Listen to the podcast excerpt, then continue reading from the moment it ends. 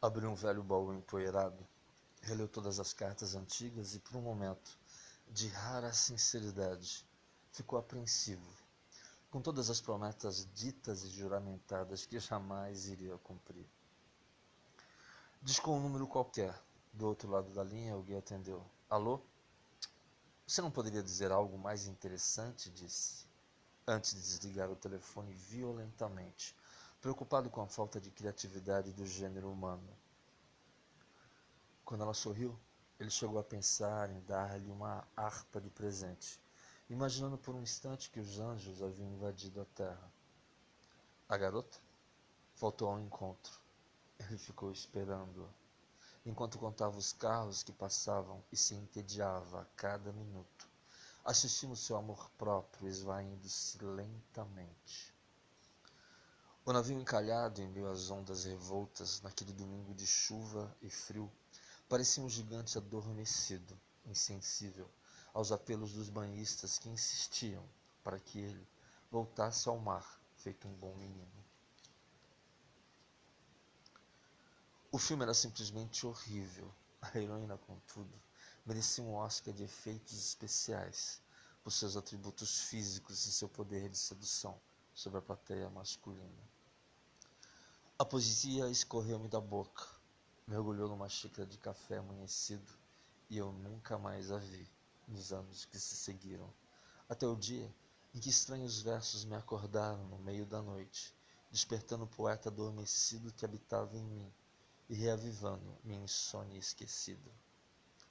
Tem fogo? Ela perguntou. Tenho, ela respondeu, antes de disparar três tiros a queima-roupa e caminhar lentamente, pensando vagamente que talvez precisasse arrumar uma desculpa que justificasse aquele ato impensado no momento do mais puro tédio. Não era meu ideal de mulher, mas depois das três da manhã, eu sequer sabia ao certo o que eu queria dizer com ideal. O guarda fez sinal para que eu parasse. Atropelei-o e segui em frente. Não conseguia me lembrar de onde diabos era o freio. Pôs a mochila nas costas e seguiu viagem. Não sabia o certo para onde ir, mas isso não tinha importância alguma. Sabia que todos os caminhos tinham um começo e um fim, e isso era tudo o que precisava saber. Tivera boas intenções, acordara cedo e viera à missa de domingo, dar um pouco mais de espiritualidade à sua vida mundana, ajoelhara-se contrito feito os cristãos espalhados pelo salão, e realmente tentou portar-se como um deles.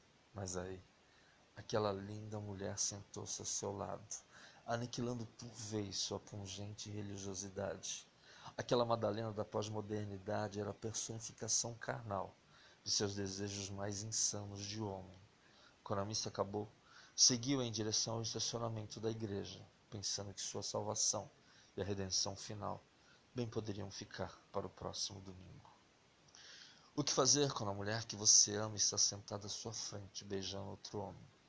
Eu não tinha resposta. Fechei os olhos e fiquei torcendo para que ele tivesse mau hálito. Foi preciso um gesto brusco, um olhar ríspido e ameaçador para afugentar os fantasmas que teimavam em assombrar meus sonhos naquela noite em que minha consciência teimava em culpar a si mesma continuamente. Bastava não mais que um sorriso para diluir aquele clima hostil. Preferi, no entanto, continuar aquela encenação, sem saber ao certo o que queria com tudo aquilo. Falávamos de música clássica, literatura greco-romana, impressionismo alemão e o desenvolvimento da novela vague no cinema francês. Tudo levava a crer que eu estava apaixonada por ela, até o exato instante em que aquela mulata escultural passou sambando, desfilando todos os tons, fazendo-me sucumbir ao profano, desconstruindo por completo aquele discurso fleumático e pedante de um pseudo-intelectual. Nós estamos namorando? perguntou ansiosa. Não, nós não estamos namorando, mas não quero que você saia com ninguém, disse despreocupadamente. Ela sorriu.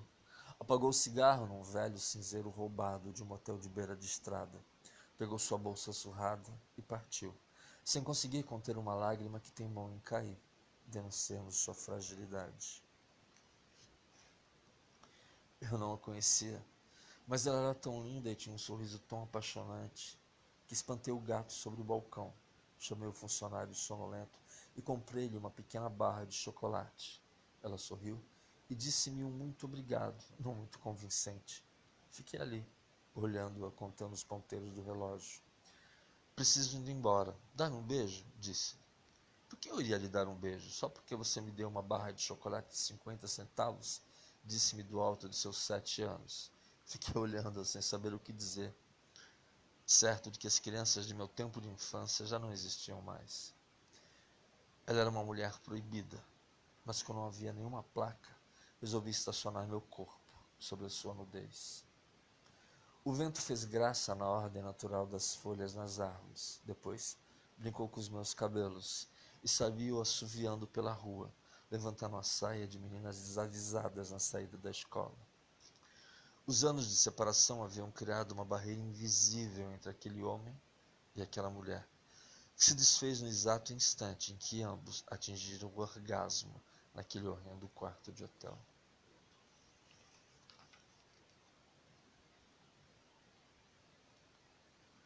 O frio caiu sobre a cidade. Dizem que escorregou sobre uma obscura estrela sem brilho e veio descendo lentamente, enquanto todos dormiam e sonhavam com um improvável dia de sol e calor. Atravessei a rua e fui ao seu encontro. Eu não a conhecia, por isso fiquei oculto em sua sombra.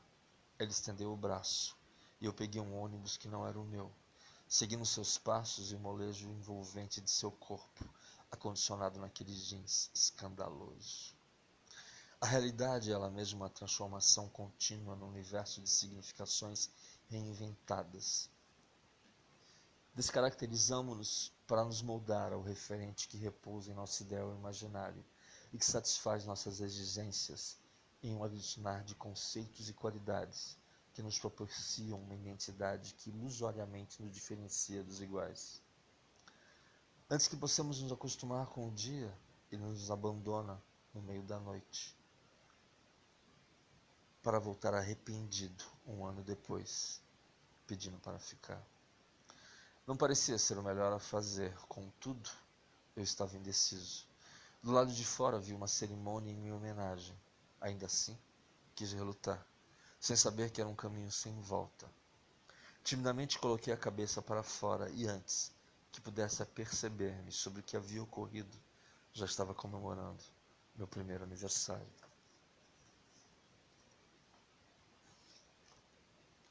A solidão veio corroendo-me aos poucos. Quando dei por mim, estava fazendo confidências ao meu ursinho de pelúcia, ansiando que me dissesse ao menos uma palavra de conforto.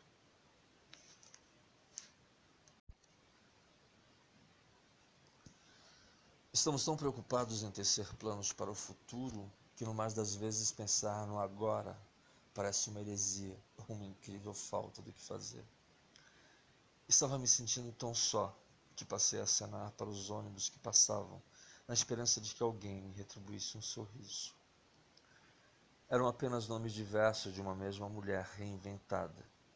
Parecia algo de Freud, Electra ou qualquer explicação forjada de modo acadêmico.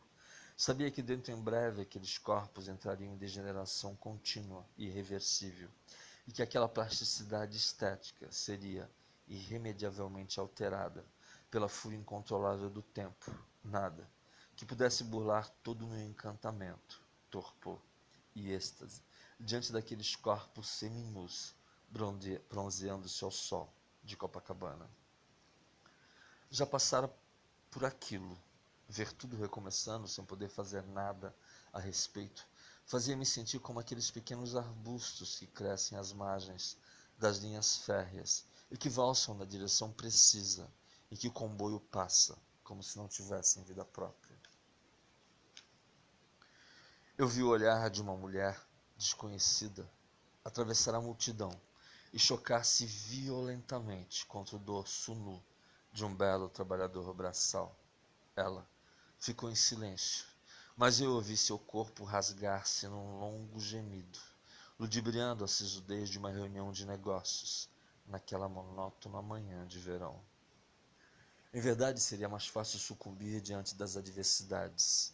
Contudo, teríamos que forjar tantas desculpas que acabaríamos por aniquilar também nosso compromisso com o real. Sob a lona preta de plástico, fiéis fervorosos acendiam velas, entoavam preces.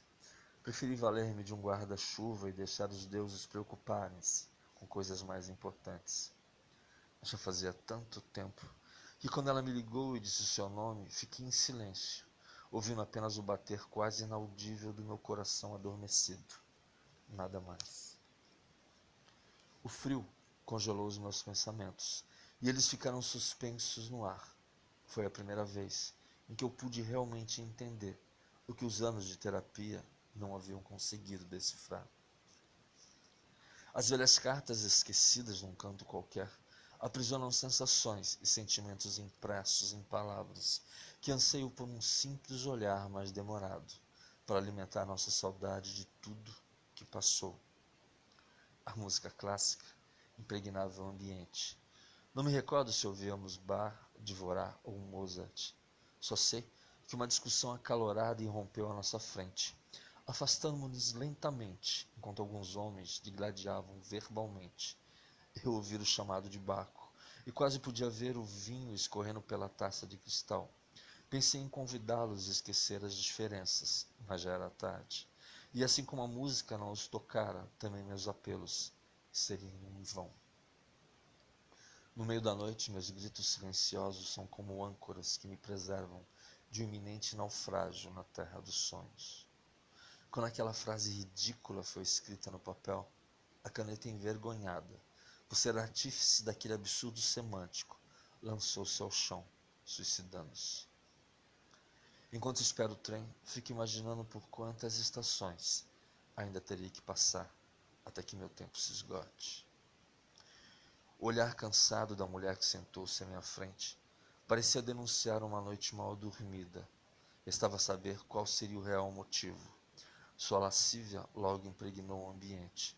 E demorou, não demorou muito até que o menos observador entre nós pudesse prever o quanto do êxtase da noite anterior ainda repousava naquela mulher e nos contagiava lentamente.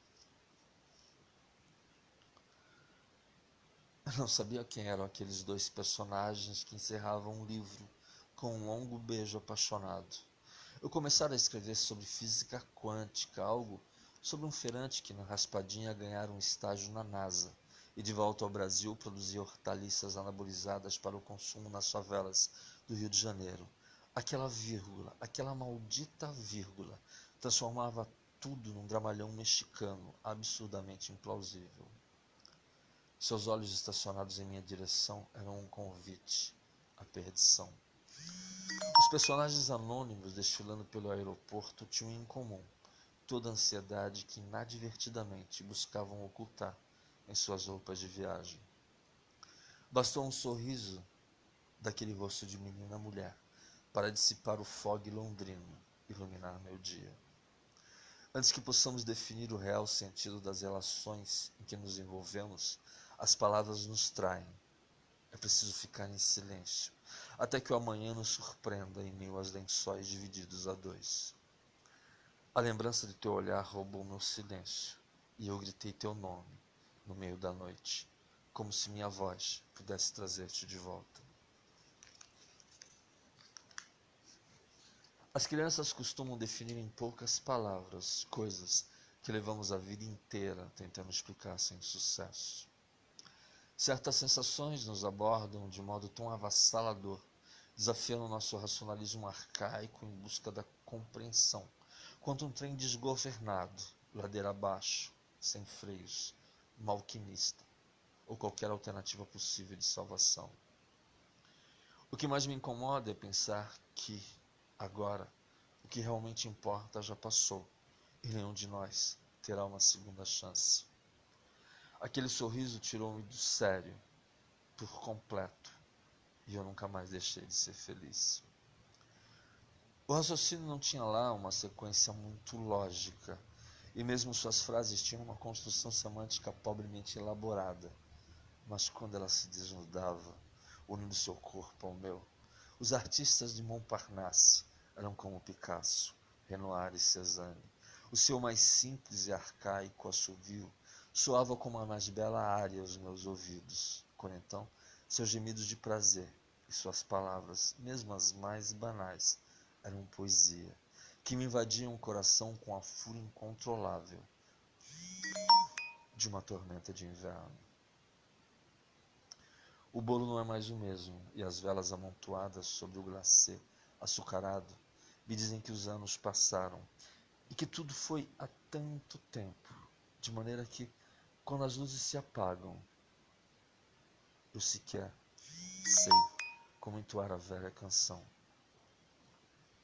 Ela não queria apenas o prazer, queria também o sofrimento, o desespero, o ciúme doentio das grandes paixões, as brigas em público, as gargalhadas homéricas em lugares proibidos, o sexo selvagem fazendo caça e caçadora. Queria, sobretudo, sentir-se mulher da maneira mais vulgar e vergonhosamente apaixonante possível. O tempo insiste em se fazer presente, quando olho no espelho e vejo, diante de mim, um desconhecido que envelhece a cada dia. Não me lembro ao certo onde queria ir quando a porta da sala se fechou atrás de mim. Sei que me perdi olhando velhos vitrais empoeirados em edifícios abandonados. Sabia que não havia vitrais, tampouco edifícios abandonados, ou portas que se fechavam atrás de mim. Mas eu precisava criar um universo imaginário para libertar-me do abandono que aquele amor perdido me legara. Era apenas uma fotografia aprisionada numa velha moldura na parede, mas todas as vezes em que acordava no meio da noite, seus olhos encaravam os meus como uma súplica.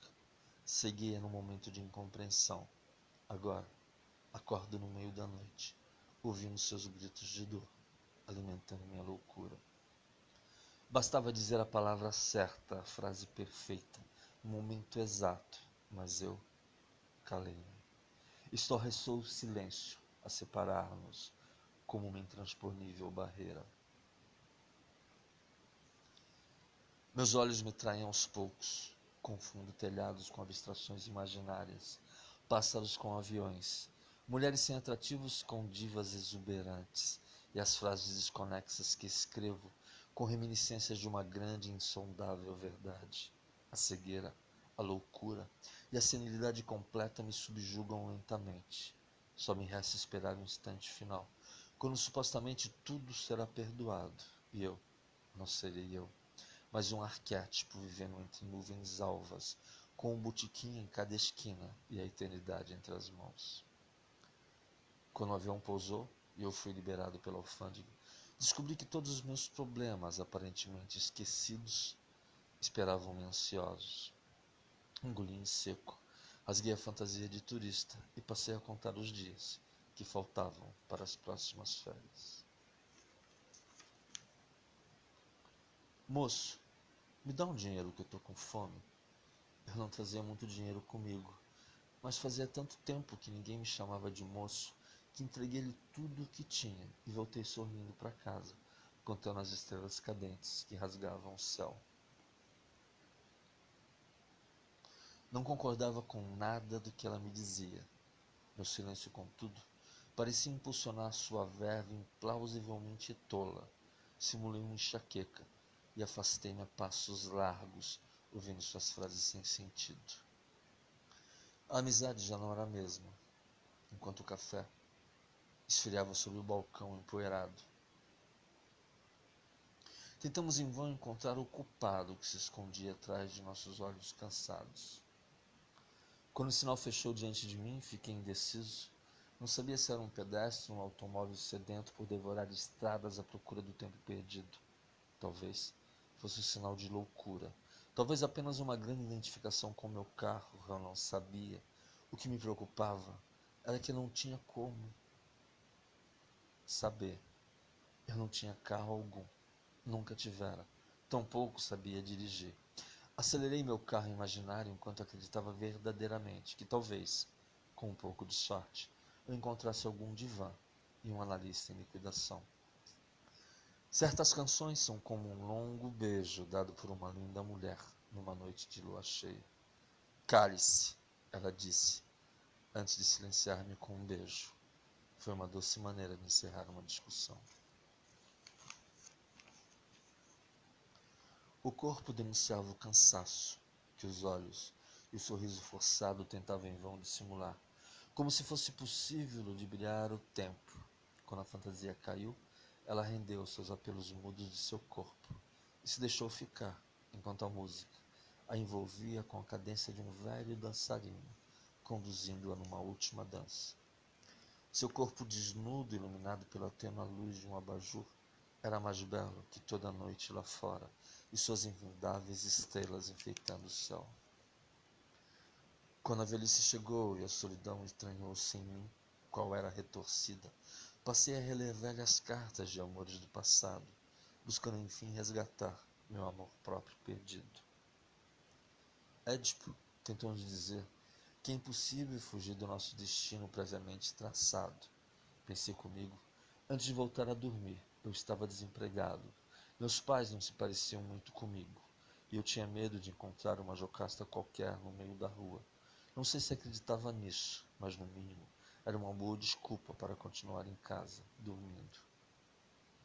Eu havia lido em algum lugar que era impossível reviver um grande amor perdido. Ela não quis me dar ouvidos.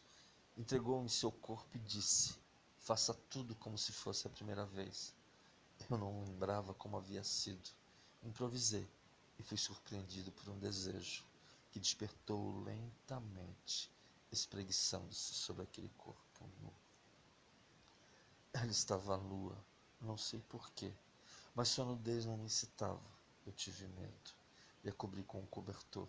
Apaguei a luz do abajur e fiquei imaginando onde andava todo aquele desejo que eu sentira quando sessenta anos atrás a vira nua pela primeira vez.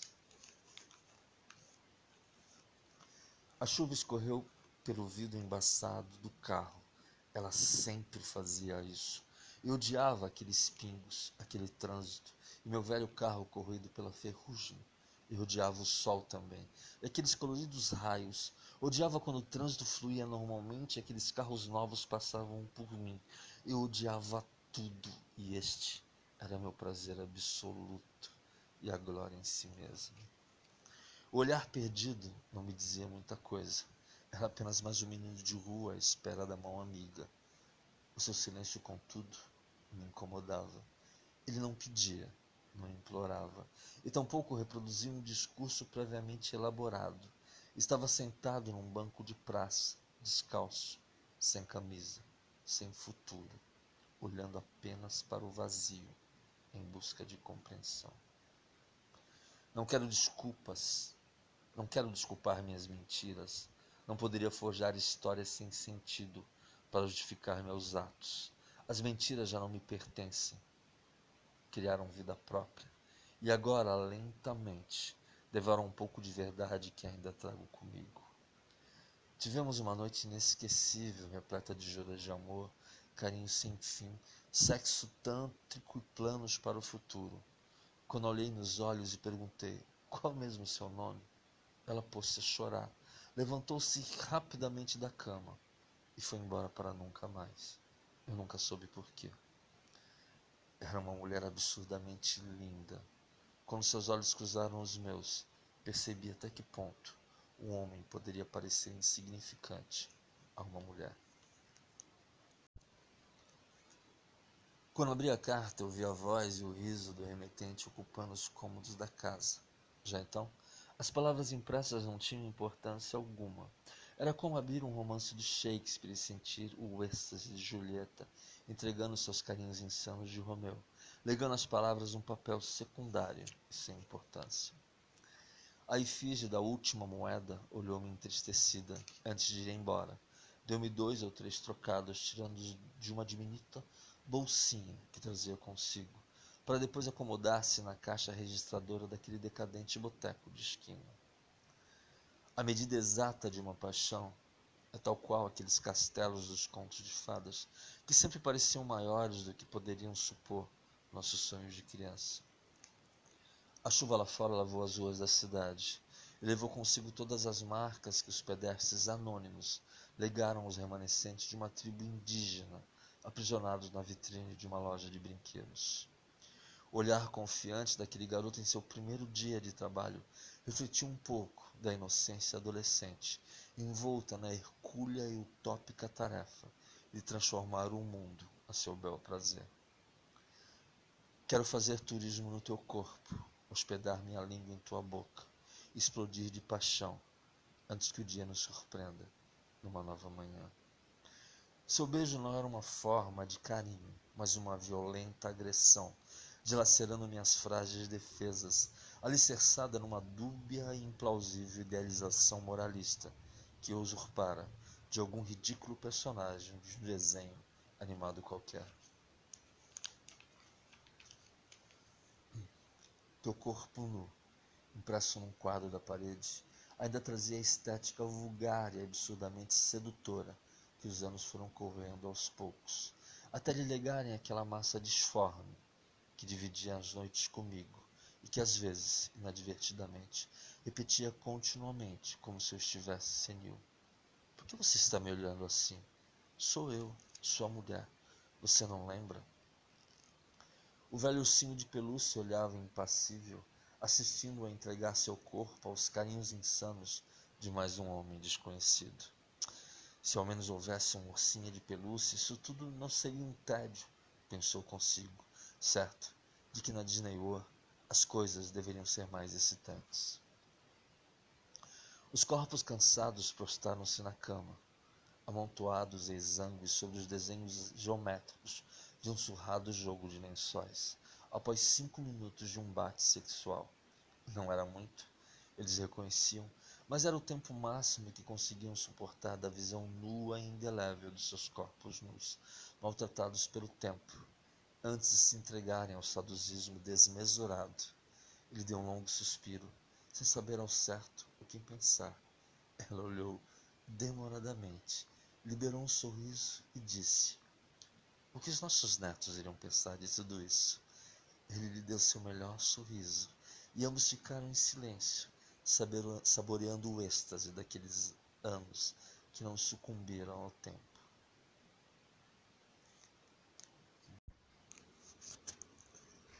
Mergulhava de cabeça nos livros, pois as palavras impressas não refletiam sua eloquente feiura, ao passo que a forma curvilínea das vírgulas e a enorme cabeça dos pontos de interrogação davam-lhe a paz de espírito que o espelho de todas as manhãs roubava impiedosamente. Henri Cartier-Bresson ensinou-me a olhar a vida com os olhos de um garoto apaixonado. Sebastião Salgado proveu-me de um olhar crítico sobre as mazelas do mundo. Toscane, o bruxo da Benetton, deu-me a desconstrução do olhar. Bob Rolferson, a explosão das cores. Araquém Alcântara, os demônios, anjos e duendes de uma floresta que aos poucos se esvai. Man Ray, a certeza de que em fotografia tudo é possível. Mapletorp, o descompromisso com a subjetiva convenção das coisas permitidas e proibidas. Mas foi um anônimo fotógrafo que, ao me dizer, sua foto é sua maneira de olhar o mundo, quem realmente me definiu o real sentido da fotografia. Eu não sabia onde diabos andava aquela maldita frase que tentava em vão escrever. Acelerei o carro atropelando as palavras e saí desgovernado sem concordância nominal ou verbal alguma, em busca de algum boteco onde pudesse comprar um pouco de inspiração. Os pequenos pés do garotinho sem nome ficaram marcados na areia fofa, como se ela quisesse guardar para si um pouco daquele doce encanto. O espelho sobre um velho móvel da sala, há muito, não refletia nenhuma imagem, além de uma fotografia desbotada que repousava no chão, feita uma lembrança esquecida. Numa noite de chuva, quando um vento mais forte afastou para longe a velha foto, o espelho partiu-se em mil pedaços e deixou vagando no ar uma lágrima de saudade. Aquela voz do outro lado da linha telefônica não me dava todas as respostas do mundo mas me indicava que eu não estava sozinho. Iríamos vencer o mundo, revolucionar os sistemas sociais e construir um novo tempo. Mas aí passou um desenho na TV e jogamos bolinha de gude e futebol de botão. Quando os anos vieram, fomos nos acostumando a tudo. Logo, o mundo, os sistemas sociais e a construção de um novo tempo ficaram tão distantes quanto nossas brincadeiras nos finais de tarde em nossos dias de criança.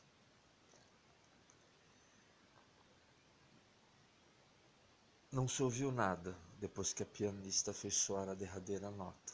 Saíram todos lentamente, abandonaram seus carros nas ruas e caminharam em silêncio, saboreando a música que se entranhava em suas almas.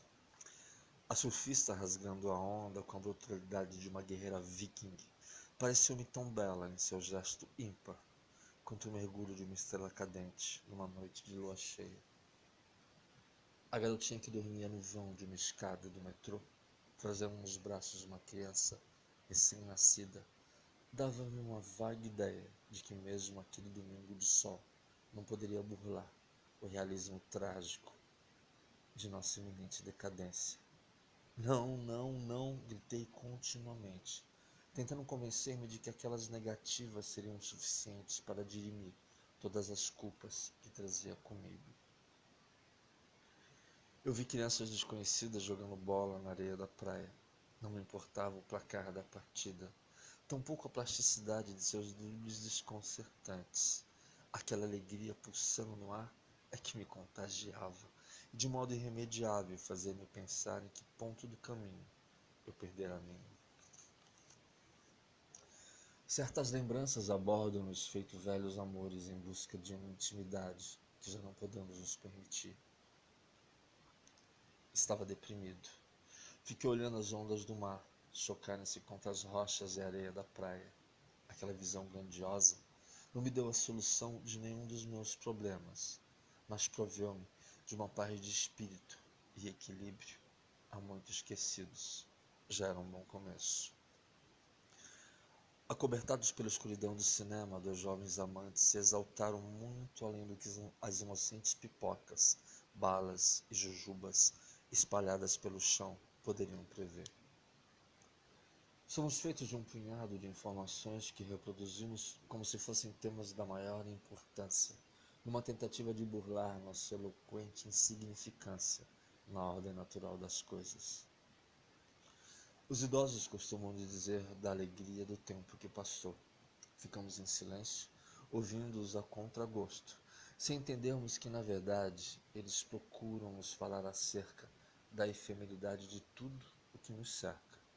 Suas histórias não são exatamente suas histórias, mas um capítulo da vida que passa, trazendo personagens anônimos que mais cedo do que possamos esperar serão representados por nós, quer queiramos ou não.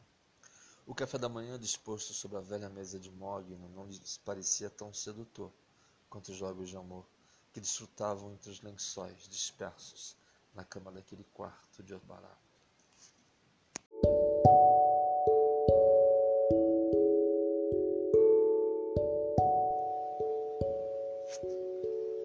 Quando apagaram as luzes do cinema, centenas de pipocas foram devoradas impiedosamente, sem que nada pudesse ser feito.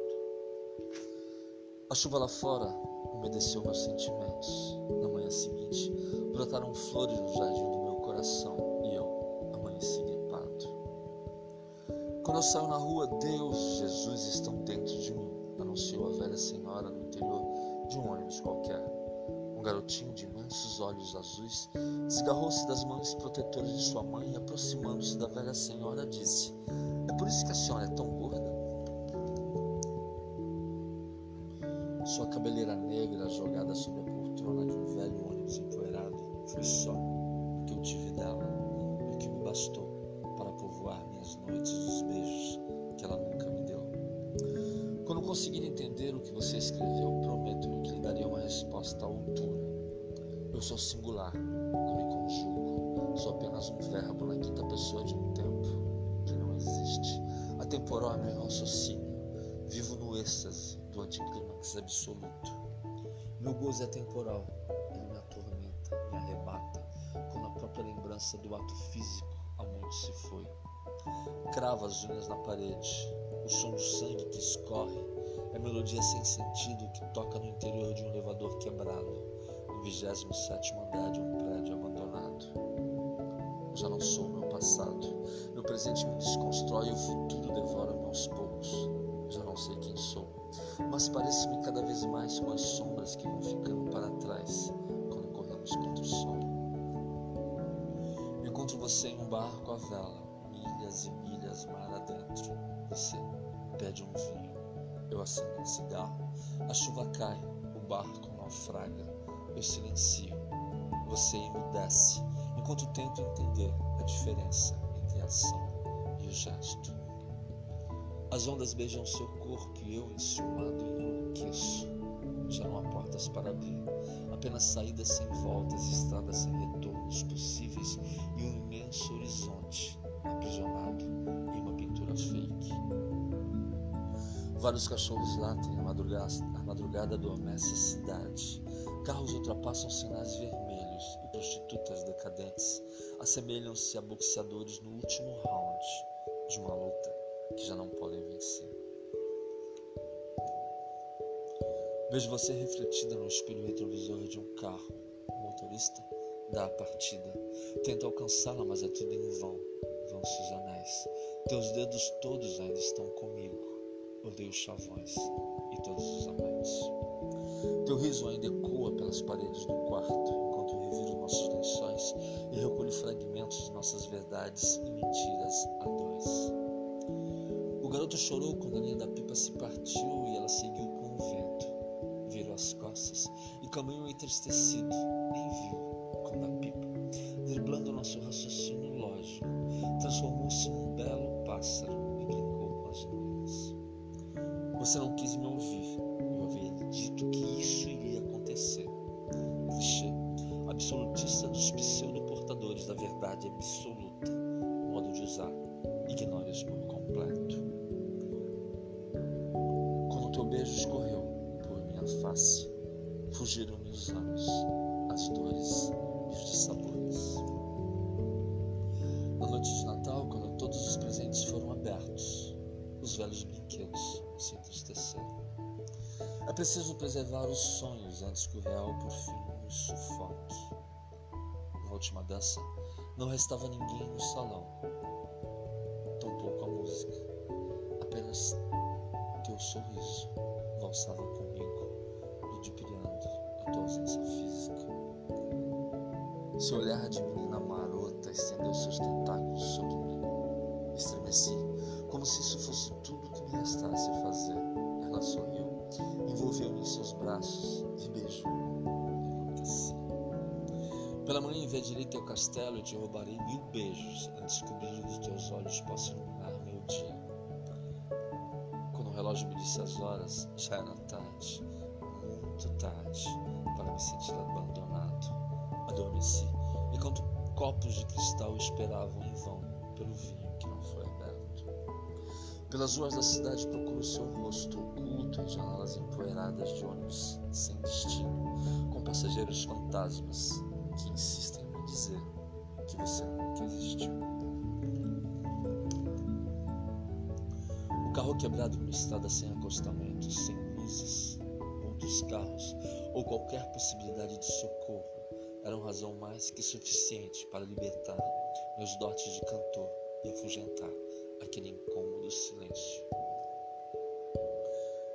Minha indiferença há de ecoar por tuas entranhas até que se possa ouvir uma quase inaudível melodia enfrentando o poder arrebatador de um silêncio, domesticado na clausura de castelos construído num tempo em que as montanhas faziam cócegas nas estrelas.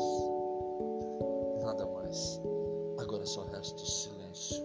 A palavra agora é a heresia transformada em símbolos. Arranque o coração das bestas e esfregue nas paredes de suas casas. O grito rouco de incompreensão calou-se e já não há mais nada a dizer. Bestializem os gestos, os atos, desumanizem por fim os corações, vandalizem o cenário da estética urbana, entrelacem os corpos, feito feras no cio. Já não há mais vida pelos campos, mas ela a morte chora todas as noites, devorada por uma solidão que se alastra com a força de um grito multiplicado. Havia sempre uma lágrima nos olhos de minha mãe. Só hoje compreendi que era um pedaço do mar naufragando lentamente. O silêncio daqueles lábios vermelhos deram-me a certeza de que palavras não seriam bastante para conquistá-la. Beijei-a com a fúria de mil homens, concentrada no minuto do tempo. Quando terminei, ofegante, ela sorriu, soltou os cabelos, abriu as pernas, liberou um olhar cúmplice e disse: